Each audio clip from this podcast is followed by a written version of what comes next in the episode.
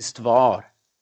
Unser Glaube beruht nicht auf unseren Gefühlen oder auf dem, was wir um uns herum sehen. Unser Glaube beruht auf der Tatsache von Gottes Wort. Jemand hat das mal so gesagt, das sind wie drei Personen, die hintereinander gehen. Vorne geht die Tatsache, in der Mitte geht der Glaube und zuhinterst geht das Gefühl. Und der Glaube schaut auf die Tatsache und das Gefühl schaut auf den Glauben. Aber wenn der Glaube sich umdreht und auf das Gefühl schaut und das Gefühl auf den Glauben, dann haben wir ein Chaos. Weil unsere Gefühle sind manchmal so, manchmal so. Aber die Tatsache, das Wort Gottes, was Gott uns sagt, das bleibt in Ewigkeit. Und es ist die Wahrheit. Und das dürfen wir als Tatsache annehmen. Das ist eine Spinne, eine kleine. So, die hat mich gestört. Das Thema von heute Morgen ist Ablehnung überwinden. Und ja, Heinrich, du hast gesagt, zwei Bibeltexte, die zusammenpassen sollen. Aber diese Bibeltexte passen zusammen. Sie passen zusammen, weil das Leben ist in Jesus und er hat uns das Leben gegeben. Und um sein Leben zu bekommen, müssen wir verstehen, dass wir unser altes Leben abgeben müssen.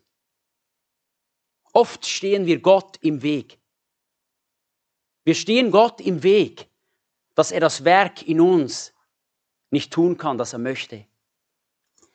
Und das Thema Ablehnung überwinden ist für mich ein sehr, sehr wichtiges Thema geworden in letzter Zeit. Wir haben ja dieses Haus Ephata, ein Jüngerschaftshaus, wo wir Jüngerschaftsschulen haben, wo wir äh, Seminare durchführen, wo wir aber auch Seelsorge anbieten.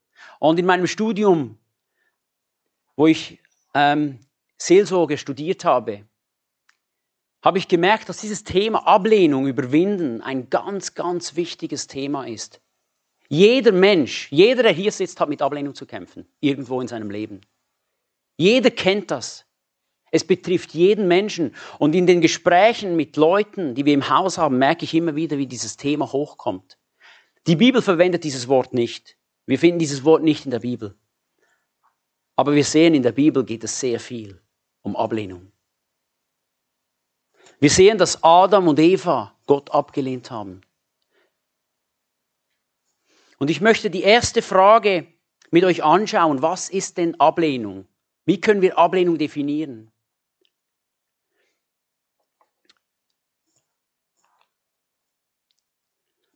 Ablehnung ist der Mangel an bedeutsamer Liebe. Ich kann das ja auch da anschauen, merke ich gerade. Ablehnung ist der Mangel an bedeutsamer Liebe. Und wenn wir zurückgehen in den Garten Eden und wir die Geschichte von Adam und Eva uns mal so vor Augen führen, das war genau das, was Adam und Eva getan haben. Sie haben die Liebe Gottes abgelehnt. Sie haben die Nähe Gottes abgelehnt. Sie haben sich aus dieser Beziehung herausgenommen. Sie wollten ihr Leben selber bestimmen. Und wir können sagen, dass Ablehnung dieser Mangel an bedeutsamer Liebe ist. Warum bedeutsame Liebe? Weil wir können auch Liebe geben, die nicht echte Liebe ist. Wir können auch so tun, als würden wir den anderen lieben. Es ist bedeutsame Liebe, aber wenn Gott es Liebe sich in unserem Leben zeigt, dann ist es bedeutsame Liebe. Liebe, die uns zeigt, dass wir angenommen sind. Und das ist das Gegenteil von Ablehnung. Das Gegenteil von Ablehnung ist Annahme. Deswegen ist Annahme, das werden wir noch sehen, auch das Gegengift. Ich möchte mit euch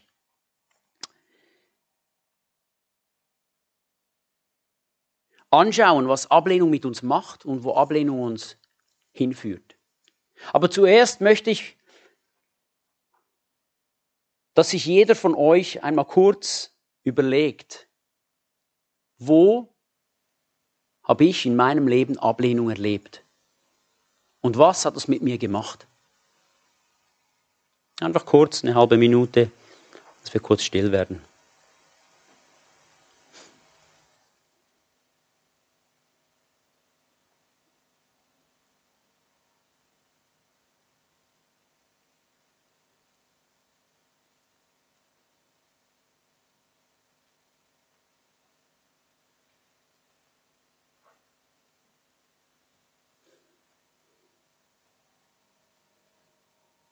Glaube, dass es sehr wichtig ist, dass wenn wir durch dieses Thema gehen, dass jeder, jeder von euch sich auch fragt, ja, wo ist das in meinem Leben? Und wo brauche ich Heilung? Wo brauche ich Veränderung? Ablehnung ist ein Hauptwerkzeug des Feindes, indem er Festungen in unserem Fleisch aufbaut und sie aufrechterhält. Und das sehen wir in der Geschichte mit Adam und Eva, wie sie weggehen aus dieser Liebe Gottes, aus dieser Nähe Gottes und das weitergeben. Und bis heute durchzieht jedes Leben Ablehnung. Und Ablehnung ist Sünde. Das Entziehen von Nähe und Liebe ist Sünde.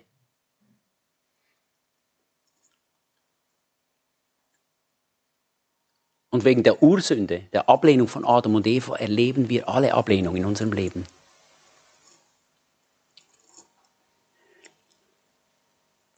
Bevor wir jetzt aber anschauen, was Ablehnung für Folgen hat in unserem Leben, möchte ich mit euch kurz drei Bereiche anschauen.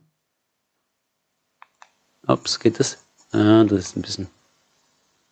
Sonst musst du weiter drücken, ja, genau. Drei Bereiche anschauen. Entschuldigung für das, es hat das irgendwie verworfen. Ich glaube, es hat mit dem Format zu tun wahrscheinlich. Ähm, drei Bereiche in unserem Leben, die jeder von uns hat. Der eine Bereich ist Zugehörigkeit. Jeder Mensch wünscht sich angenommen zu sein und wünscht sich irgendwo dazu zu gehören. Schon als kleines Kind möchten wir, dass unsere Eltern und unsere Familie uns annimmt und uns dieses Gefühl gibt, ich gehöre dazu. Dann haben wir den Wert in unserem Leben, wir möchten wertvoll sein. Wer hier möchte nicht wertvoll sein? Jeder möchte wertvoll sein. Ja, jeder von uns wünscht sich wertgeschätzt zu werden von anderen. Und wir suchen das in unserem Leben durch Menschen, aber auch durch, durch Dinge, durch Geld oder durch, durch schöne Häuser oder durch ähm, Ansehen. Und wir möchten Kompetenz haben. Kompetenz ist, wir möchten, wir möchten fähig sein, etwas zu tun. Wir möchten eine Fähigkeit haben, dass andere sehen, dass wir etwas können. Und das machen wir bei der Arbeit, indem wir, in der, äh, indem wir irgendwo, wenn wir arbeiten, wir möchten die Dinge gut machen, dass andere, dass der Chef sagt, hey, das hast du super gemacht.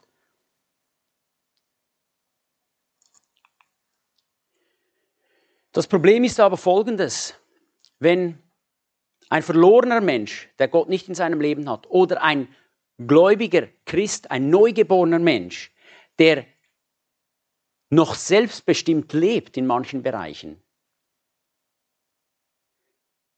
der muss geben, damit er etwas bekommt von anderen. Er erhofft sich, dass die Bedürfnisse, seine Bedürfnisse, nämlich die Bedürfnisse nach Annahme, nach diesem Wert, nach dieser Fähigkeit, von anderen Menschen gefüllt werden. Und wir kennen das alle. Wir kennen das alle in der Familie, wir kennen das alle am Arbeitsplatz oder, oder ähm, ja, mit Freunden und so weiter, dass wir, wir geben aber irgendwo erhoffen wir uns, erwarten auch, dass irgendwo auch was zurückkommt. Wenn du immer gibst und gibst und gibst und die andere Person beachtet dich nicht, lehnt dich ab, dann irgendwann sagst du dir, hey, also, stimmt doch was nicht.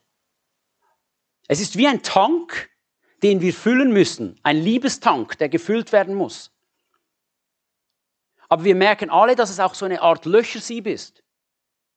Dass wir zwar Annahme bekommen von Menschen, aber diese Annahme, die nimmt wieder ab und wir müssen wieder das Gleiche tun. Wir müssen wieder geben, geben, geben, damit die, diese Bedürfnisse in unserem Leben erfüllt werden.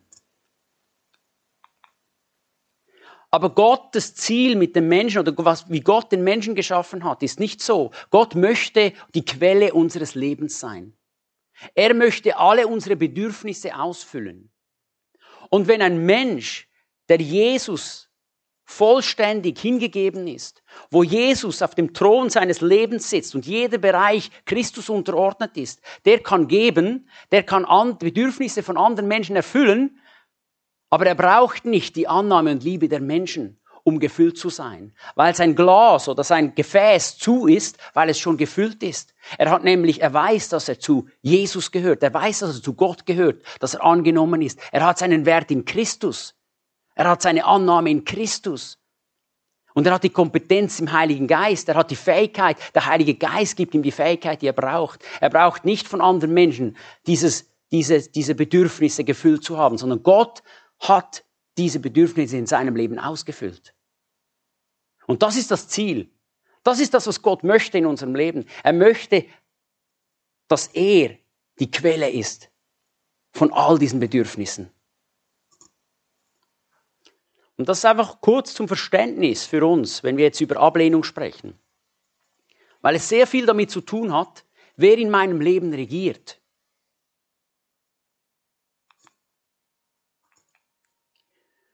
Jesus sagt, ich bin gekommen, damit sie das Leben haben und es im Überfluss haben.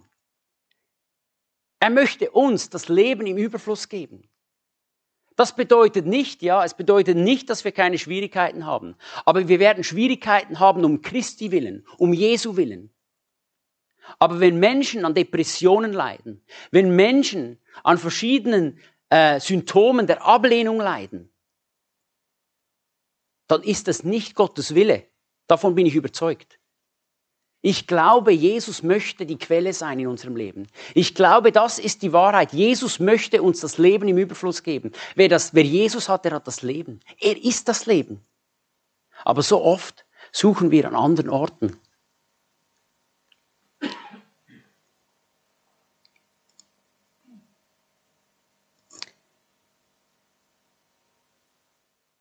Wir sehen das, wenn, wenn Kinder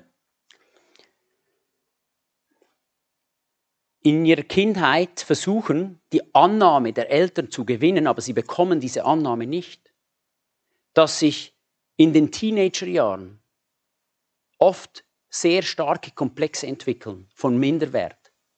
Warum? Weil sie das von den Eltern nicht bekommen haben. Sie haben diese Liebe nicht gespürt, nicht bekommen. Sie haben immer versucht, diese Liebe zu bekommen, aber sie nicht bekommen. Und dann entwickelt sich ein Minderwert, es entwickeln sich Komplexe, bis hin, dass sie schwere psychische Krankheiten haben am Ende. Und wir werden das noch anschauen. Es gibt zwei Arten von Ablehnung. Es gibt eine offene Ablehnung und es gibt eine verborgene Ablehnung. Und ich glaube, wir kennen beide. Die, die offene ist die, wo du merkst, du bist nicht angenommen, du bist nicht akzeptiert, ähm, du bist nicht gewollt. Das muss nicht grundsätzlich sein, du bist nicht gewollt, aber du bist vielleicht nicht gewollt in diesem Moment. Du kommst in einen Kreis von, von, von bei, bei deiner Arbeit, äh, Arbeitskollegen und du kommst hin und sie sind was am Bereden und du kommst hin und dann sind sie plötzlich ruhig, schauen dich komisch an und du merkst, oh okay, ich bin da nicht gewollt, ich gehöre da nicht dazu. Oder als Kind, du hörst von deinen Eltern, ja, eigentlich warst du ein Unfall, eigentlich wollten wir dich gar nicht. Aber bist trotzdem schön, bist du da. Damit hast du dem Kind schon gesagt, hey, eigentlich, wir wollten dich nicht. Und das Kind nimmt das auf und es, es lernt, okay, ich bin nicht gewollt. Ich bin nicht gewollt. Und es lernt auch gleichzeitig, ich muss etwas tun, damit die Annahme spürbar wird. Und dann fängt es vielleicht an, gute Noten in der Schule zu schreiben, sich anzustrengen und erhofft sich so vom, von den Eltern zu sagen, ja, hey, das hast du super gemacht. Und es lernt dabei, okay, ich bin angenommen, wenn ich etwas tue, was meinen Eltern gefällt, dann kommt die Liebe. Wenn ich nichts tue, kommt die Liebe nicht.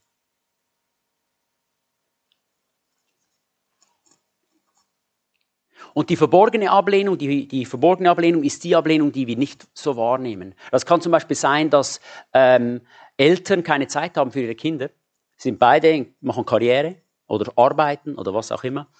Ähm, und dann verwöhnen sie das Kind. Sie geben viele Geschenke. Ähm, ja, das Kind kann, kann, kann viel machen, es, wird viel, es bekommt viel Geld. Aber mit anderen Worten sagen die Eltern, wir haben keine Zeit, das ist der Ersatz für uns.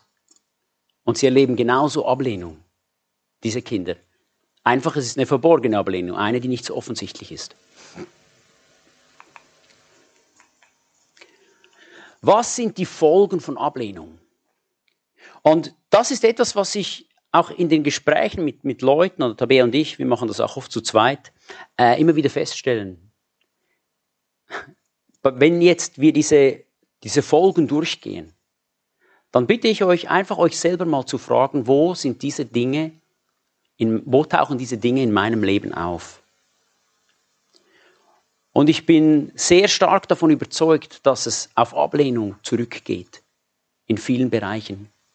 Aber wir haben das jetzt schon so viel erlebt, dass gerade wenn wir diese Dinge durchgegangen sind in der Seelsorge, dass die Leute merken, ja, hey, da, da, da, okay, stimmt, ja, genau. Und sie erkennen, dass da ein Problem ist. Und deswegen möchte ich euch bitten, wenn wir das jetzt durchgehen, fragt euch selbst persönlich, ähm, wie sieht das in meinem Leben aus? Also das eine sind zuerst einmal Folgen bei Kindern. Bei Kindern den Eltern gegenüber sieht man, dass sie äh, einen Groll entwickeln, eine Bitterkeit, auch starke extreme Rebellion, auch Unentschlossenheit. Sie können sich nicht entscheiden, sie haben Mühe, Dinge zu entscheiden und Misstrauen. Man fängt an, Misstrauen zu entwickeln. Und das sind so einige, da gibt es natürlich noch mehr, aber so einige Merkmale, die bei Kindern ähm, stark auftreten, wenn sie Ablehnung erleben. Und es muss nicht so sein, dass wir Eltern das manchmal wahrnehmen, dass wir die Kinder ablehnen. Weil wir das ja nicht bewusst machen, oft. Wir sagen nicht, ich lehne, unser, ich lehne mein Kind jetzt bewusst ab. Sondern oft sind es solche, solche Dinge wie, die Kinder kommen, wollen uns was erzählen, aber wir haben keine Zeit. Nein, ich bin jetzt beschäftigt, ich habe keine Zeit, wir schicken sie wieder weg. Und das immer und immer und immer wieder. Und das Kind nimmt das zwar nicht so wahr, ich bin abgelehnt, so bewusst, aber in dem Herzen merkt das, okay, die Eltern die haben keine Zeit, die wollen nicht mir zuhören. Ähm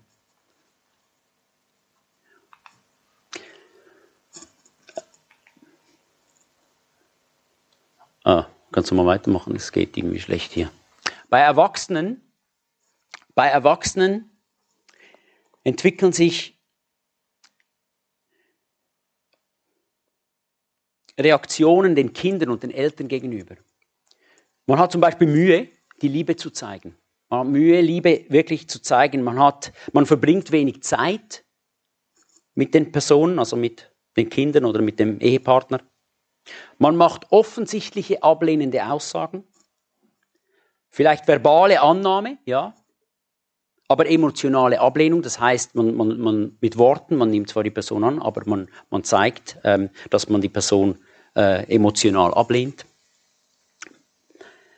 Mangel an Korrektur, eisiges Schweigen, zum Beispiel auch bei Konflikten, dass man einfach schweigt, haben wir erlebt, wir und ich, dass am Anfang das ein Problem war. Da einfach ein paar Tage geschwiegen, man hat einander angeschwiegen, man konnte einander, ja, miteinander nicht reden. Körperlicher Missbrauch, Ablehnung des Kindes als eigenständige Person.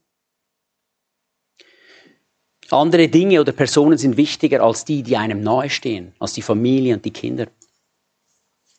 Man trifft die Entscheidungen für die andere Person. So ein, ein, ein Herrschergeist, so ein bisschen das, ähm, äh, ja, dass man immer über den anderen bestimmt und immer sagt, was man wie, was man wie möchte. Man überträgt selbst erfahrene Ablehnung auf die andere Person. Und das Fazit, das Ergebnis am Ende ist, du lehnst mich ab, also lehne ich dich ab.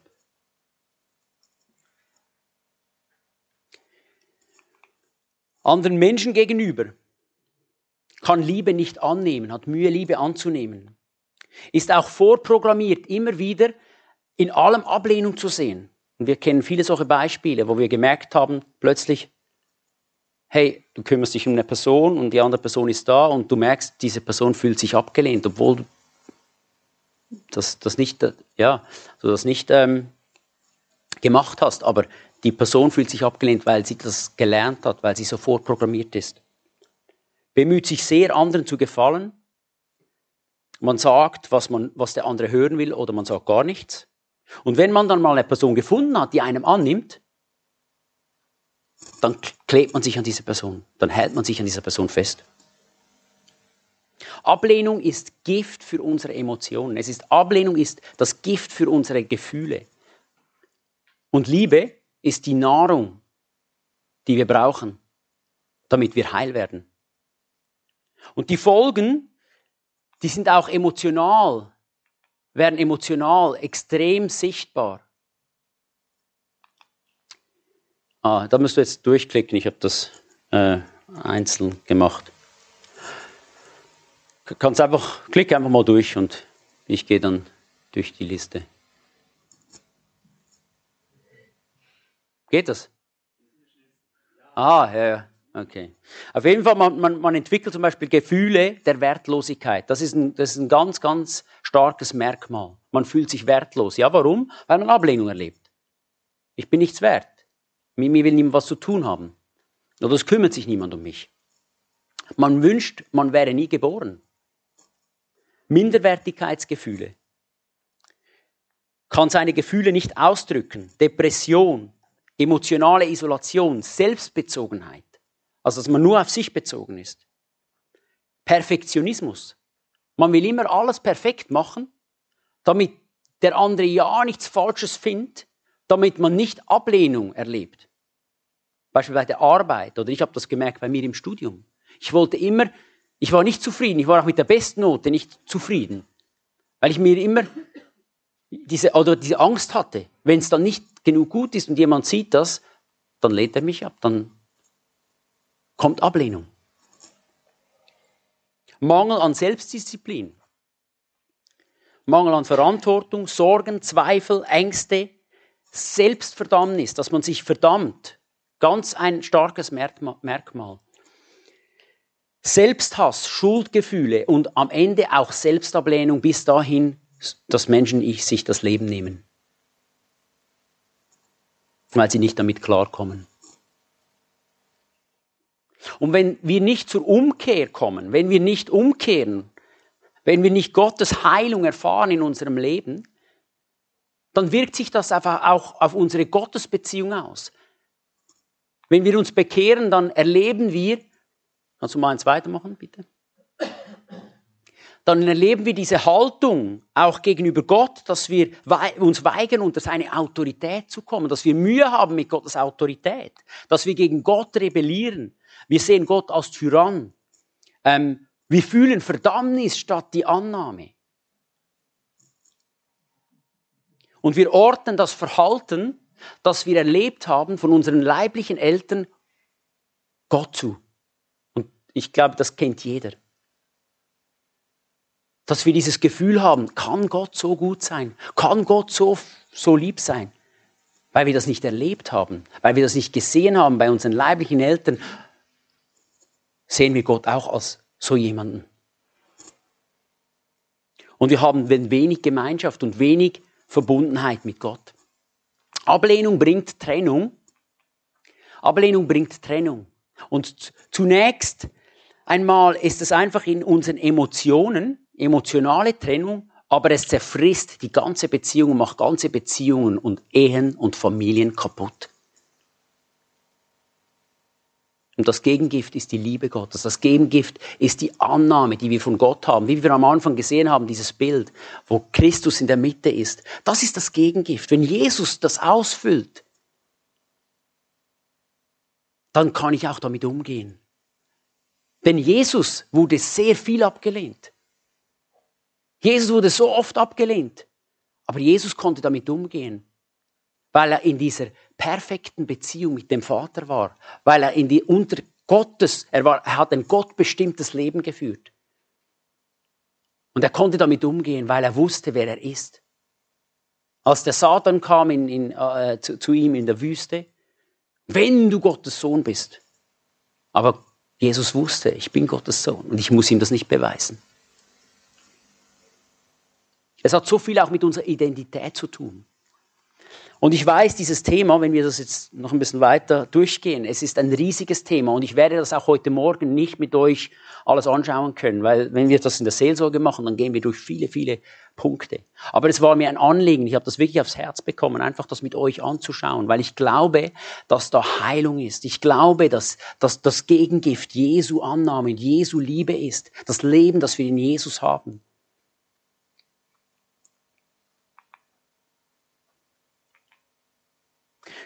Ich möchte mit euch kurz etwas anschauen, und zwar, wie wir gemacht sind, wie Gott uns geschaffen hat. Weil das ist wichtig, wenn wir Heilung möchten, müssen wir auch verstehen, wie wir funktionieren. Das ist wie wenn ein Mechaniker einen Motor reparieren will, dann muss er wissen, wie der Motor funktioniert. Und Gott hat uns geschaffen als Geist, Seele und Leib. Wir haben drei Bereiche in uns. Wir wissen, dass als Adam und Eva gesündigt haben, da sind sie geistlich gestorben. Epheser 2 sagt, ihr wart geistlich tot in den Sünden. Und der Geist ist wie so eine Art, können wir uns so vorstellen, wie eine Art Fernseher, den wir mit der, einer, einer Fernbedienung ein- und ausschalten. Und der Mensch hat gesündigt und der Geist wurde wie auf Standby gestellt. Ist gestorben, ist geistlich gestorben. Aber am Anfang, vor dem Sündenfall, hat Gott uns so geschaffen, dass wir, ich muss schauen, wie ich da, da ist er, genau, äh, also so, dass wir hier, ja, wenn ich da, ja genau, dass, dass, dass wir hier, dass, dass diese offene, da war eine offene Beziehung mit Gott, eine offene Beziehung, unsere Identität war vollständig im Geist. Und unsere Seele, also unser Denken, unsere Gefühle, unser Willen, unsere ganze Persönlichkeit und unseren Körper wurde gesteuert und beeinflusst durch die Identität, die wir in Gott hatten. Also Adam und Eva waren geistbestimmte Menschen, waren gottbestimmte Menschen. Die hatten keine Gefühle der Hoffnungslosigkeit oder der Ängste oder so, weil das gab es nicht, weil der Geist alles durchdrungen hat. Der Geist, Geist Gottes hat alles durchdrungen. Ähm, mal eins weiter. Genau. Und Gott ist ein dreieiniger Gott. Gott Vater, Gott Sohn und Gott Heiliger Geist. Und wir sehen auch in 1. Thessaloniker 5,23, dass er uns auch so geschaffen hat. Er, er, er sagt in, in, in 1. Thessaloniker 5,23, dass er uns heiligen möchte, unseren Geist, unsere Seele und unseren Körper, unseren Leib. Und die Richtung ist die, vom Geist über die Seele zu unserem Körper.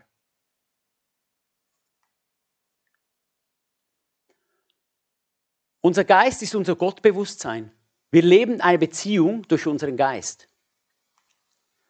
Intuition, Gewissen und Heiliger Geist, das ist alles etwas, was im, im, Geist passiert. Also Intuition meint, dass wir wissen, was wir von Gott geschenkt bekommen. Wenn Gottes Geist in uns ist, dann wissen wir in unserem Geist, was uns von Gott geschenkt ist. Wir haben ein neues, reingewaschenes Gewissen, dieses neue Herz, was die Bibel davon spricht.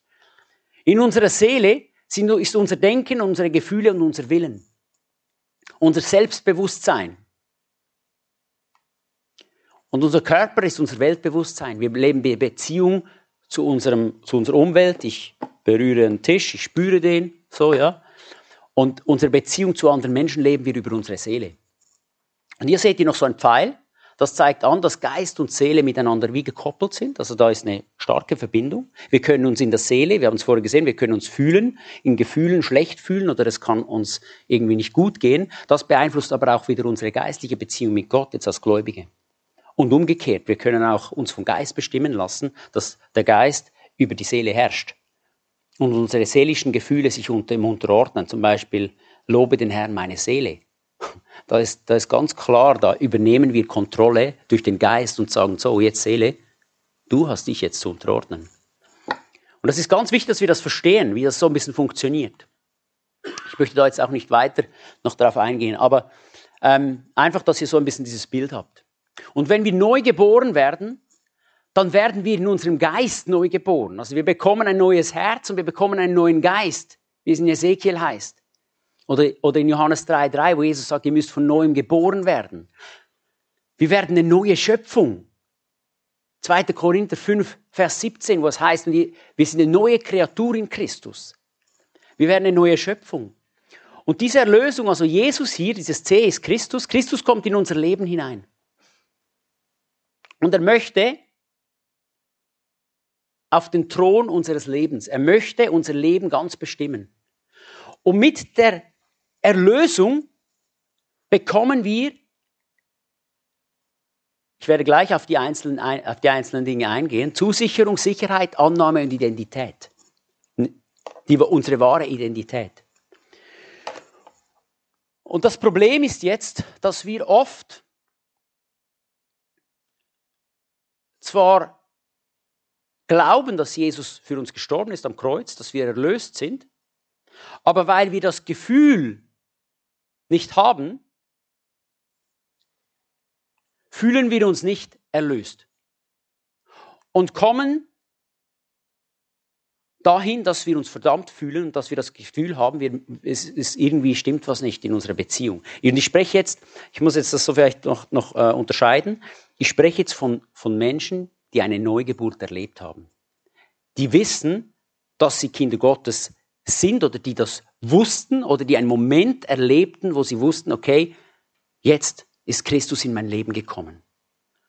Es gibt natürlich auch Menschen, die sind nicht neu geboren, und die brauchen noch eine Neugeburt, da muss noch Umkehr passieren, da muss, sie müssen das Evangelium verstehen, ganz klar. Und natürlich hat man dann, äh, kann man dann nicht ähm, ein Gefühl der Erlösung haben, wenn man noch nicht erlöst ist, ganz klar. Einfach, dass ich das, das klarstelle. Aber ich spreche jetzt, äh, ich glaube, ihr seid alle neu geboren. Ich glaube, ihr seid alle Kinder Gottes. Ihr habt das alle erfahren. Und die Tatsache, dass wir neu geboren sind, die Erlösung, ist nicht, hat nichts mit unseren Gefühlen zu tun, sondern mit dem, was Jesus Christus am Kreuz getan hat für uns. Römer 5, Vers 1 heißt es, da wir nun gerechtfertigt sind durch den Glauben, haben wir Frieden mit Gott. Diese Rechtfertigung hat rein gar nichts damit zu tun, was du getan hast. Diese Rechtfertigung hat nur mit dem zu tun, was Jesus am Kreuz getan hat.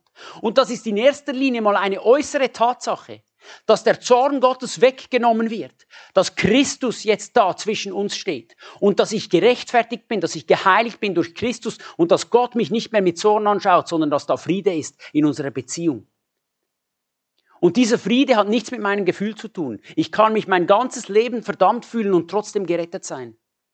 Es hat mal ein Missionar, der das nach vielen Jahren erkannt hat hat zu einer, zu einer äh, Gruppe von anderen Missionaren gesprochen und hat, hat gesagt, ähm, heute weiß ich, dass ich erlöst bin, dass ich gerettet bin. Und es ist mir egal, was meine Gefühle mir sagen. Die Gefühle sind nicht das, was dich bestimmen, sondern es ist die Tatsache, dass Jesus Christus für dich am Kreuz gestorben ist und sein Blut vergossen hat, egal wie du dich fühlst. Und das ist diese Zusicherung. Diese Zusicherung ist so entscheidend, dass wir wissen können, hey, wir sind, wir sind, wir gehören zu ihm. Er hat uns, er hat uns ewiges Leben gegeben. Wer den Sohn hat, der hat das ewige Leben. Punkt. Wer den Sohn hat, der hat das ewige Leben. Und darauf dürfen wir uns stützen. Wir dürfen wissen, 1. Johannes 5.13 schreibt Johannes einen Brief, einen ganzen Brief, um zu erklären, um, um, um ihnen klar zu machen, dass sie, dass sie Gottes Kinder sind. Und was sagt er? In 1. Johannes 5,13 sagt er, wir wissen, nicht wir fühlen, wir wissen, dass wir, dass, dass wir Kinder Gottes sind, weil wir Christus haben. Weil wir an ihn glauben, weil wir unser Vertrauen auf ihn setzen. Nicht auf das, was wir getan haben. Wir dürfen das wissen und wir dürfen das Wort Gottes auch so annehmen als diese Tatsache. Deswegen habe ich das am Anfang gesagt diese, diese Reihenfolge muss stimmen in unserem Leben. Wenn die nicht stimmt, dann haben wir ein Problem. Wir haben diese Zusicherung. Oder in Epheser 1,13, wo es heißt, er hat uns seinen Heiligen Geist gegeben, er hat uns versiegelt, er hat uns den Stempel gegeben. Das ist mein Kind. Ich stelle mir das mal so vor, dass, ähm, dass, dass Jesus in den Laden kommt, der Satan steht hinter der Tresen und wir stehen hier im Regal. Und Jesus kommt und sagt so, der Esra, der gehört mir. Und mein Stempel gebe ich drauf und ich hole ihn ab. Und der Satan kann nichts machen. Weil Jesus uns erkauft hat mit seinem Blut und weil er uns seinen Heiligen Geist gegeben hat und weil er uns versiegelt hat mit seinem Geist und gesagt hat, ich hole die später ab. Das Unterpfand, das ist dieses Pfand, diese Anzahlung. Er hat uns angezahlt. Und es ist ganz wichtig, dass wir das verstehen, dass du das verstehst heute Morgen. Diese Anzahlung, das ist eine Zusicherung, die er macht. Nicht aufgrund deiner Gefühle, nicht aufgrund, was du gemacht hast, sondern aufgrund, was Jesus Christus am Kreuz von Golgatha getan hat. Und es ist mir, ihr merkt, es ist mir sehr wichtig, deswegen bleibe ich ein bisschen da bei dieser Folie, weil das hat ganz, ganz viel damit zu tun, wie wir auch mit Ablehnung umgehen dass wir das verstehen. Diese Zusicherung haben wir in ihm. Dann haben wir eine Sicherheit. Wir haben eine Sicherheit. Jesus sagt in Johannes 10, er sagt, niemand wird sie aus meiner Hand reißen und ich werde sie erwecken am letzten Tag. Ich werde sie auferwecken am letzten Tag. Da ist eine Sicherheit, dass er uns auferwecken wird und dass niemand uns aus seiner Hand reißen kann. Es gibt diesen römischen Gruß, vielleicht kennt ihr den. Ich muss schon deine Hand, rechte Hand, diesen. So. Da hält man sich so. Und wenn du jetzt loslässt, lass mal los, hält uns Gott immer noch. Er hält uns fest. Er hält uns fest. Das heißt natürlich nicht, natürlich gibt es Menschen, die sagen, ich will nichts mit diesem Jesus mehr zu tun haben und ich gehe meine eigenen Wege. Aber das ist gar nicht die Frage und ich glaube, keiner von hier möchte das. Jeder ist hier, weil er mehr möchte, weil er mit Jesus leben möchte, weil er sich sehnt nach Gemeinschaft, weil er sich sehnt nach diesem Leben im Überfluss. Und das ist egal, auch wenn du gesündigt hast, auch wenn du gefallen bist, denn Gott ist treu. Er kann sich selbst nicht verleugnen, auch wenn du untreu bist. Soll uns das dazu animieren, sagt Paulus, jetzt zu sündigen? Nein. Ich glaube, keiner darin hat Freude an Sünde. Jeder wünscht sich doch, näher und in einer tieferen und besseren Beziehung mit Jesus zu leben. Und was denkt ihr? Wünscht sich das Jesus nicht noch viel mehr? Sicher wünscht er sich das noch viel mehr als wir. In, in, in, in, Im Römerbrief, und ich liebe den Römerbrief, weil es, so, es ist so stark, was da drin alles steht. In Römer 5 heißt es, dass wenn Christus für uns gestorben ist, Römer 5, Vers 10, als wir noch Sünder waren, als du und ich noch überhaupt nicht, nicht, ja, nicht Ja zu ihm gesagt haben, ihn nicht angenommen haben, ist nicht, wir waren noch nicht mal auf der Welt. Er ist für uns gestorben, als wir noch Sünder waren. Wie viel mehr werden wir gerettet durch sein Leben? Jetzt, wo wir Ja zu ihm gesagt haben, jetzt, wo wir seine Hand ergriffen haben, jetzt, wo wir gesagt haben, ja, ich nehme dieses Opfer am Kreuz für mich in Anspruch, wie viel mehr wird er dich und mich retten? Wie viel mehr wird er mit uns ans Ziel kommen? Deswegen sagt, kann Paulus sagen, er sagt, das Werk, das er in euch angefangen hat, wird er auch vollenden. Ja, und es gibt Menschen, die gehen weg aus der Beziehung mit Jesus und die gehen verloren. Ja, es gibt Menschen. Aber wir wollen, wir schauen nicht auf diese Dinge. Wir schauen auf Christus. Wir schauen auf ihn. Und wir glauben, was das Wort Gottes sagt. Und wenn das Wort Gottes sagt, dass ich errettet bin und dass er mich retten wird durch sein Leben, auch in diesem Leben, auch wenn ich durch Schwierigkeiten gehe, durch Ablehnung gehe, dann kann ich darauf vertrauen, weil er ist für mich gestorben, als ich noch Sünder war. Als ich, ja. Ich muss dich bitten, einen Abschluss zu finden. Wir haben noch ein Abendmahl und oh. Gebetsgemeinschaft. Ja. Er hilft nicht, es tut mir leid, dass ich das sage, ja. aber ich finde, wir müssen auch barmherzig sein. Es geht mhm. auch um das Aussehen. Entschuldigung. Ähm, genau. Annahme, und da, das ist der nächste Punkt. Annahme. Wir dürfen wissen, dass wir angenommen sind in Christus. Das, was wir gelesen haben in Epheser 1,6. Wir sind angenommen. Wir sind geliebt. Und das dürfen wir für uns persönlich in Anspruch nehmen, auch wenn wir uns nicht danach fühlen. Und um das Ganze abzuschließen, ich hätte, ich hätte noch wahrscheinlich 15 Minuten gehabt, aber ich lasse das jetzt, aus Respekt natürlich, dass wir das Abendmahl nehmen können. Aber es ist mir so wichtig und es geht hier wirklich um Leben und Tod. Weil die Bibel sagt, wenn wir nach unserem Fleisch leben, werden wir sterben müssen. Und das ist der Punkt, warum Jesus gesagt hat, wer mir nachkommen will, der verleugne sich selbst und sterbe sich selbst. Weil wer sein Leben erretten will, dieser Vers hast du nicht gelesen, aber das, der hat dazugehört, wer sein Leben erretten will, der wird es verlieren. Wer aber sein Leben verliert um meinetwillen, wer versteht, dass unser Leben Mist ist ohne Jesus und dieses Leben hingibt und sagt, Herr, ich gebe dir alles und ich möchte, dass du volle Kontrolle in meinem Leben hast und ich bestimme nicht mehr über mein Leben, ich gebe dir meine Ehe, ich gebe dir meine Familie, ich gebe dir meine Probleme, ich gebe dir meine Krankheit, ich gebe dir mein Recht auf, auf Rechte in meinem Leben, ich gebe dir mein Recht auf Liebe, ich gebe dir mein Recht auf Annahme, ich gebe dir jedes Recht, du hast jedes Recht in meinem Leben, du bist der König, du bist der Steuermann äh, in, meinem, in meinem Fahrzeug, du übernimmst Kontrolle. Das ist diese Hingabe. Wenn wir das verstehen, dass wir unser Leben ans Kreuz geben müssen. Genau wie Jesus ist ans Kreuz gegangen. Und wir müssen den gleichen Weg gehen mit unserem alten Leben. Es muss ans Kreuz. Aber das, was Jesus uns gibt, ist viel besser. Es ist viel besser. Wir müssen lernen, Kontrolle abzugeben. Und das ist nicht ein, ich spreche nicht davon, dass ihr hier rausgeht und sagt, oh, jetzt habe ich es verstanden. Nein, es ist etwas, was Jesus sagt täglich. Es ist diese, dieses, diese tägliche Entscheidung, diese tägliche Entscheidung, Jesus, du bist das Leben und ich will mit dir leben. Und warum es Menschen manchmal schlechter geht, nachdem sie anfangen, sich auf Gott auszurichten und sich zu entscheiden, warum es manchmal richtig wieder abwärts geht, ist, weil Gott mit uns noch nicht fertig ist, weil wir uns ihm oft im Weg stehen. Und wir versuchen, wir versuchen unser Leben zu meistern und zu kontrollieren. Und wir sagen, Jesus, du darfst hier in diesem Raum sein, aber in dieser Kammer da darfst du nicht sein, weil das ist mein Raum. Den möchte ich bestimmen.